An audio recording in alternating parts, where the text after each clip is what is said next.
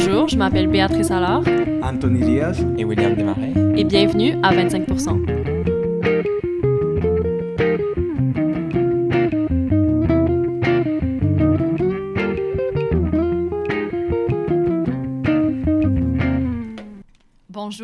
aujourd'hui à l'épisode on va parler de santé mentale. Je trouve que c'est tout à fait dans le ton avec euh, début novembre puis la petite euh, déprime saisonnière que ça amène. Euh, avec nous aujourd'hui pour en parler, on a Justin Lessard-Whitser. Justin, bonjour. Bonjour, comment ça va? Ça va bien, toi?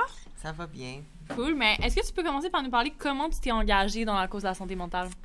Oui, absolument.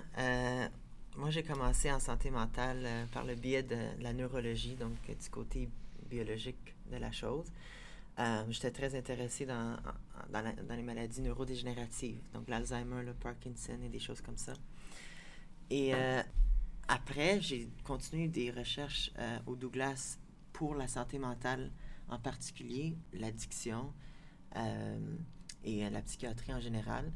Et ce qui m'a vraiment passionné, c'est le fait que à l'école, 60% des étudiants, selon les statistiques au pays, euh, ont des problèmes et ils veulent pas en parler. 60, C'est énorme comme chiffre. Oui. Donc là, je regardais dans ma classe autour de moi et je me disais, wow, on le voit pas. C'est mm-hmm. pas comme s'il y avait une défiguration, quelque chose comme ça. Mais par contre, c'est une maladie con, réelle, biologique, euh, dans le cerveau. On peut le voir, mais c'est pas apparent à première vue. Mais quand même, ça existe autour de nous. Euh, c'est omniprésent. C'est omniprésent. Donc ça, ça m'a touché beaucoup. Et euh, donc, euh, c'est pour ça que je me suis engagée euh, dans les initiatives. On a vu dans la dernière campagne électorale que le sujet des santé mentale n'avait pas vraiment été abordé. Est-ce que tu penses qu'il y a un certain tabou autour de cette question-là? Ou pourquoi crois-tu qu'on n'aborde pas assez ce, problème dans une société? honnêtement, le nouveau premier ministre, il avait, il avait parlé un petit peu, je trouve, des maladies, de, la maladie mentale pour euh, chez les enfants. J'étais surpris, c'était un des seuls qui avait euh, parlé d'augmenter de, les services pour les jeunes dans les écoles qui ont des problèmes comme la dyslexie ou des TDAH euh, ou des troubles autres. Donc ça, c'est bien, mais pourquoi qu'on n'en parle pas plus? C'est toujours la question du, mm. tabou. il y a une, immense Comme si à chaque fois qu'on parle de la santé mentale, on se demande pourquoi on n'en parle pas plus. Exact. Alors, il y a une immense stigmatisation. On ne veut pas en parler. C'est quelque chose qu'on veut cacher parce que. C'est pas bien vu. C'est pas bien vu, exactement. Donc, euh, la, la, solution, c'est d'en parler plus, euh, comme tu dis, et, euh, et vraiment, politiquement parlant, proposer des services. Mais c'est vrai qu'on est dans une société qui nous pousse à bout, puis c'est comme si on valorise On valorise d'être toujours au bout du rouleau. On valorise d'être de toujours à notre pleine capacité. Si on travaille pas jusqu'à nos limites, ben, ben, ben là, on, est, on est lâche, on est fainéant. Puis, tout. puis je pense qu'on intègre ça vraiment jeune. Puis déjà, aux enfants, on leur fait penser à ça. Puis comme tu le dis, dans les écoles, c'est super important parce que c'est un milieu d'apprentissage. Puis c'est là que l'enfant va se former, puis va créer ses habitudes de travail. Puis si on t'habitue à travailler toujours comme... Ben si t'es pas à bout, c'est parce que c'est parce que tu t'en donnes pas assez. Après ça, on garde ça toute notre vie, puis ça fait, ça fait des citoyens qui sont pas en santé. Exactement. Visiblement. dans la, à l'école, habituellement, c'est. Euh, on a une méthode pour faire quelque chose, un timeline, si on veut. Mm-hmm. Ah, donc, euh, il faut faire euh, X nombre de cours par année, X nombre d'heures par jour. Et tout le monde n'est pas pareil. Mm-hmm. Et euh, c'est, on parle même pas de maladie mentale, mais de diversification de cerveau. Il y a des, on n'a pas un cerveau, deux cerveaux pareils dans, dans, la société. Donc, de dire que tous les enfants ou tous les jeunes doivent euh, suivre le même rythme. suivre le même rythme, rythme et prendre le même temps pour faire tout ce qu'il y a à faire à l'école, c'est une immense pression. Et euh, c'est une, une, sorte de standardisation que qui, qui freine, je pense, mhm. l'éducation et l'apprentissage. Mais tu amènes un bon point parce que quand on pense aux maladies mentales, on pense plutôt à la bipolarité, la schizophrénie, des choses comme ça, mais autour de nous, dans la réalité étudiante, il y a aussi des problèmes de santé mentale très présents comme l'anxiété, la dépression, le burn-out, qui se développent en partie à cause de cette pression que tu viens de parler et du stress de performance qu'on met sur nous. Donc, euh, penses-tu qu'on minimise ces maladies et comment doit-on réagir face à ces problèmes? Oui, donc euh, exactement. C'est, euh, on parle souvent euh, de maladies mentales en termes de, de gens qui vivent dans des asiles psychiatriques et des gens qui font peur, comme dans les films. euh, comme On pense à genre Volon du Zénith de Coucou. comme ça. exact, exactement, c'est celui-là que je pensais. et euh, et, euh, oui, ça existe, mais la majorité des gens qui souffrent de maladies mentales, ils sont parmi nous dans, dans nos classes, dans notre école, dans notre ville, dans notre communauté, et euh, ils n'ont pas des signes euh, si apparents que ça.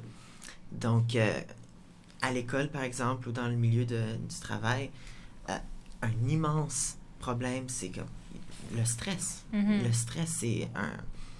Ça peut mener à plein de problèmes. Ça peut mener à la dépression, ça peut mener à l'anxiété généralisée et d'autres troubles reliés au stress. Ou, puis pour C'est comme s'il faut de- se prendre au sérieux. Genre, faut savoir Oui, s'écouter. C'est pas normal d'être toujours stressé, Mhm. même si on pense que ah, la société Mais euh, c'est ça, est- on est à demandante, dire que donc c'est ça qui faut- est normal? Ouais, Mhm. c'est ça. Il faut qu'on soit stressé, c'est normal. Ça veut dire qu'on est occupé. Non.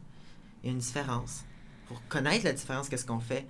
On va voir un psychologue. C'est correct, voir un psychologue. Hein, Dans les écoles, habituellement, il y a des psychologues qui sont là pour ça. Il y a des psychologues à- qui le font gratuitement pour les élèves aussi. Il y a des ressources qui sont disponibles actuellement. Il faut aller les chercher. Il ne faut pas avoir peur d'aller les chercher. Mhm. Donc, euh, on peut blâmer la classe politique pour beaucoup de choses, mais les services sont là et on les utilise pas. Mhm. On parle de, dans les est-ce- secondaires. Est-ce ouais. qu'il y a une gêne d'aller vers Oui, ces services-là? Absolument. Dans les, dans les polyvalentes, dans les secondaires, il y a toujours des, des psychologues qui sont payés, sont- mais sont, c'est- il n'y a personne qui y va. C'est vraiment euh, dommage parce que. C'est comme si on attend toujours d'être vraiment sur le bord du précipice avant d'y aller. Peut-être qu'on ne sait pas qu'on est dans des situations qui peuvent aller. Mhm. Exact. C'est pour ça qu'il faut s'informer aussi. Mais, mais je dirais que c'est important aussi d'admettre avec nous-mêmes qu'on a ces problèmes-là pour aller chercher ces, ces services. Puis, premier. et euh, ces premiers pas, des fois, ça prend beaucoup d'efforts. Euh, Moi, en étant étudiant entrepreneur en même temps, j'ai déjà vécu ces situations où j'étais au point de faire un burn-out. Mhm. Et grâce, comme tu disais, à ces services qui sont, à ces ressources qui sont disponibles autour de nous, ben, ça s'est bien passé. Je viens sorti, mais c'est important d'admettre qu'il y a ces problèmes, puis de se renseigner Exact. et de ne pas se fermer parce que ça ne résout pas le problème. Ouais. Et c'est normal, tout le monde a des problèmes. Donc, on ne peut pas les banaliser ou penser que tu es différent juste parce que tu as, Ouais. ce type de situation qui t'arrive. Si tu avais un cancer, t'en parlerais-tu? Mhm. Oui. C'est c'est vraiment. euh, Parce qu'il y a beaucoup, de il y a la question de la responsabilité, Oui. en fait. Exact. On se dit, les gens qui ont un problème de santé mentale vont, on va se dire, euh, ben, c'est ma de- faute, c'est à cause de moi. C'est c'est Hmm. moi qui l'ai provoqué, je me suis mis dans cette situation où, ben, j'ai un problème, je suis, tu sais, je fonctionne pas normalement.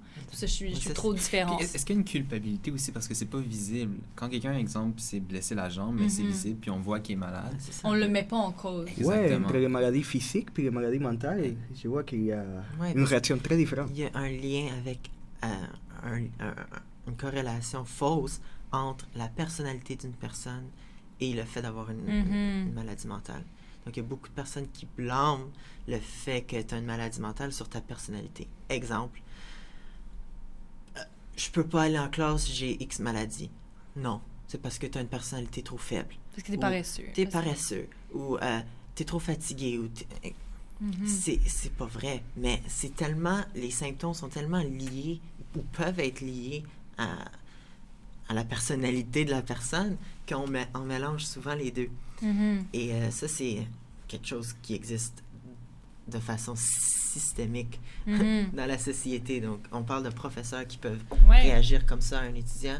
Euh, écoute, je peux pas faire mon examen, euh, j'ai trop de stress. de Ah, c'est la faute de l'étudiant, c'est la faute de sa personnalité. Non, il y a peut-être d'autres problèmes Mhm. De type euh, mental qu'il faut aller adresser. Mhm. tout. Puis il y a une autre association qu'on fait souvent, la maladie, maladie mentale puis les personnalités, dans les médias, euh, c'est les, les criminels. Hein? Puis je pense que c'est un, un sujet qui est intéressant d'aborder parce que on l'a vu beaucoup de gens euh, qui sont des intervenants dans la santé mentale qui, qui ont fait des sorties récemment parce que à chaque fois, mettons qu'il y a une tuerie, une fusillade, on va dire Ah oui, mais c'est la maladie mentale, c'est la maladie mentale. Puis ça aussi, ça, ça, ça contribue à créer le stéréotype du malade mental qui est tellement l'iconoclaste, qui est tellement marginalisé, qui est tellement isolé. Puis là, les gens se disent Ben, ben non, moi je suis stressée, mais, mais je suis pas comme ça. Tu sais, je- Mm. moi, je- ils n'arrivent pas à s'identi- s'identifier à l'image médiatique qu'on se fait du malade mental. Puis, euh, Et ça, c'est un, un exemple de ça euh, dans la société ici. C'est euh, le procès de Guy, Turcotte. mhm, On, on a lié un- une tragédie à... On a, on, a, on a banalisé la tragédie en disant que c'était à cause d'une maladie mentale. mhm. Donc, des deux bords, Puis ça se voit souvent dans le système juridique. là. ouais. C'est une, c'est une, c'est Parce une- que c'est vrai qu'il Ça peut avoir des maladies mentales, mais c'est c'est pas une raison nécessairement pour l'acquitter de... Ouais, puis ça donne une mauvaise presse à la, à la maladie mentale, puis après, les gens sont, plus, sont moins portés à aller vers veux ça. être comme Guy Guy Turcotte, par Ouais, exemple? Exactement, c'est ça. Puis, on a beaucoup parlé euh, du système d'éducation. Puis, c'est- une des structures sociales, en fait, dont peuvent découler des problèmes euh, de santé mentale. Mais il y en a d'autres aussi, comme je pense à l'hypersexualisation de la femme, par exemple, qui va amener les troubles alimentaires. C'est une corrélation qui est quand même bien connue. Bien sûr, il n'y a pas que les facteurs sociaux. Euh, on sait que la, neuro- la neurologie joue un rôle important. Toi-même, tu fais de la recherche à l'Institut Douglas, fait que tu en connais pas mal sur le sujet. Je me demandais, est-ce qu'on doit aligner la recherche en santé mentale pour qu'elle prenne en compte autant les facteurs sociaux, donc les structures sociales, que les facteurs biologiques, neurologiques, puis qu'elle fasse des liens entre les deux? Parce que souvent, j'ai l'impression que ces deux aspects qu'on prend de façon divisée, alors qu'il y a vraiment, euh, y a vraiment des liens à faire entre ces milieux-là. Absolument. Les, les liens sont flagrants entre les deux euh, extrêmes. On dit euh, dans toutes les théories modernes, c'est toujours une intégration entre euh, les effets ou les variables de, l'environnement et les variables euh, euh, de la biologie. Donc, c'est toujours une intégration entre les deux. Donc, ça peut pas être seulement à cause de la biologie, ça peut pas seulement être à cause de la société ou de l'environnement, mais c'est vraiment l'intera- l'interaction de, des facteurs. Parce que quand on dit, par exemple, la dépression, ça peut être génétique. Donc, si ton père a eu la dépression, toi, tu vas pas nécessairement avoir la dépression. Il y a Mais aussi des facteurs sociaux. Tu es plus à risque, exactement. Mais si la, soci- la- ton, ton environnement autour de toi est positive et fait en sorte que tu vas jamais déclencher les gènes qui sont, on va dire, mutés pour la dépression, tu vas jamais avoir la dépression. Donc, c'est comme si il y a une base génétique ou base biologique qui peut s'allumer ou euh, à- se faire activer ou inhiber par l'environnement. Mais j'ai l'impression que le fait qu'on en parle toujours, soit d'un côté, soit de l'autre, ça influe beaucoup sur le type de traitement que les gens vont chercher. Oui, Parce que c'est sûr que si on dit tout le temps, ah, euh, ben si c'est ça, quelqu'un se fait juste parler d'une façon, ah, c'est plutôt social, ben la personne va seulement aller consulter un psy. Si quelqu'un se le fait dire, ah, ben c'est plutôt, c'est plutôt biologique, neurologique, elle va seulement aller euh, du côté de la médication. Puis j'ai l'impression que les meilleurs traitements, dans le fond, c'est de faire un peu les deux. Puis il y a peu de gens qui vont chercher euh, les deux. Ah oui, c'est trop facile, euh, les traitements pharmacologiques. Mhm. Les pilules, c'est trop facile parce que tu les prends et c'est fini. Tu vas avoir les résultats tout de suite. Mais ça cache, ça fait juste tasser le bobo sans- Exactement. sans- Ça, Puis ça c'est pas mauvais, c'est juste qu'il faut que ce soit supporté par un support psychologique à long terme. Absolument. Donc, c'est ça, les traitements combinatoires combinés entre euh, la pharmacologie et des traitements euh, comportementaux, behavioristes, par exemple, Mhm. qui intègrent, euh, qui assurent un traitement à long terme euh, pour l'individu en question. Donc, c'est pas juste euh, si l'environnement est cause, on va dire, en partie la maladie, si on donne juste des médicaments et que la personne reste dans son environnement qui est négatif, négatif la personne va toujours avoir ce problème-là. Ça va Mhm. jamais être réglé. Et le but de la médecine, en général, c'est toujours, et toujours, pas en général, c'est de régler le problème. Ouais. Si on veut euh, traiter le cancer, c'est pour vraiment régler et enlever les cellules cancéreuses. Donc, c'est la même chose pour euh, Donc, la médication peut être là pour baisser la douleur dans le moment même, sauf qu'il faut Oui. que la personne fasse des changements euh, d'ordre de son la environnement chimiothérapie, On va pour faire en sorte d'enlever le bobo. sortir. Même chose pour la maladie mentale. La façon d'enlever le bobo, si les thérapies euh, cognitivo, euh, ou environnementales avec un psychologue avec des, euh, des euh, travailleurs sociaux qui vont aider la personne à passer à travers. Et donc, avoir un mélange des deux, c'est vraiment euh, très important. c'est- C'est c'est la seule façon de pouvoir euh, euh, régler. Justin, ça a été vraiment intéressant. Merci beaucoup d'avoir été avec nous. Oui. Puis pour le petit mot de la fin, j'aimerais ça te demander pour les jeunes qui nous écoutent, est-ce que tu peux leur dire un peu comment ils peuvent euh, s'engager là-dedans? C'est un enjeu qui les touche? Il y a un mot de parler. Mhm. Parler à son entourage, ses parents, ses soeurs, ses frères, ses cousins, ses amis. C'est correct de se sentir un petit peu euh, déprimé des fois, comme maintenant en novembre. Euh, Il y a des limites. Moi, je à- peux vous en parler, en tout cas. je pense qu'on peut, on peut tous euh, en parler, mais parler directement à un professionnel de la santé ils sont là pour ça. Les médecins et les psychologues, les psychiatres sont là pour ça. On vit dans Mhm. une société qui rend disponible ces services-là. C'est impératif de les utiliser. Ouais, puis pour les jeunes qui sont pas nécessairement, euh, qui ont pas nécessairement un problème de santé mentale, mais qui sont passionnés de la cause, est-ce que tu peux nous parler un peu de ton projet euh, Neuropresse? Oui, Neuropresse, c'est un projet que j'ai commencé il y a un an qui euh, euh, vise à enlever ce tabou, comme on, comme on en parlait, de la maladie mentale en informant les gens. Parce que je lisais ça dans plusieurs des revues scientifiques, c'est une des causes de la stigmatisation des tabous reliés à la santé mentale, c'est le fait qu'on on n'en connaît pas sur la maladie mentale.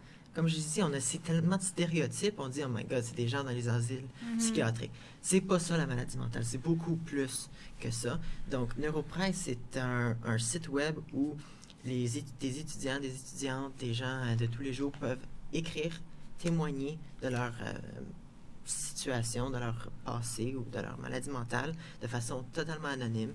Et nous, on a une équipe de rédacteurs professionnels, des professeurs, des chercheurs et des étudiants qui euh, collaborent pour mettre en place des articles à, tout- à tous les semaines euh, basés sur euh, ces maladies-là. Donc, on parle de statistiques, de prévalence, de comment guérir, où aller, et le témoignage en soi, qui, où, on, où on voit exactement que ces maladies-là, ça Affecte tout le monde. Ça affecte tout le monde, exactement. Ça se passe à monsieur, ma- madame, tout le monde dans, dans notre classe. Tu sais, c'est des gens comme nous qui souffrent de ça aussi. Donc, euh, Ben, merci beaucoup pour euh, ce projet, pour toute ton implication, puis d'avoir été avec nous aussi. Fait qu'on te souhaite euh, bonne chance, euh, puis merci pour ton travail important. Merci.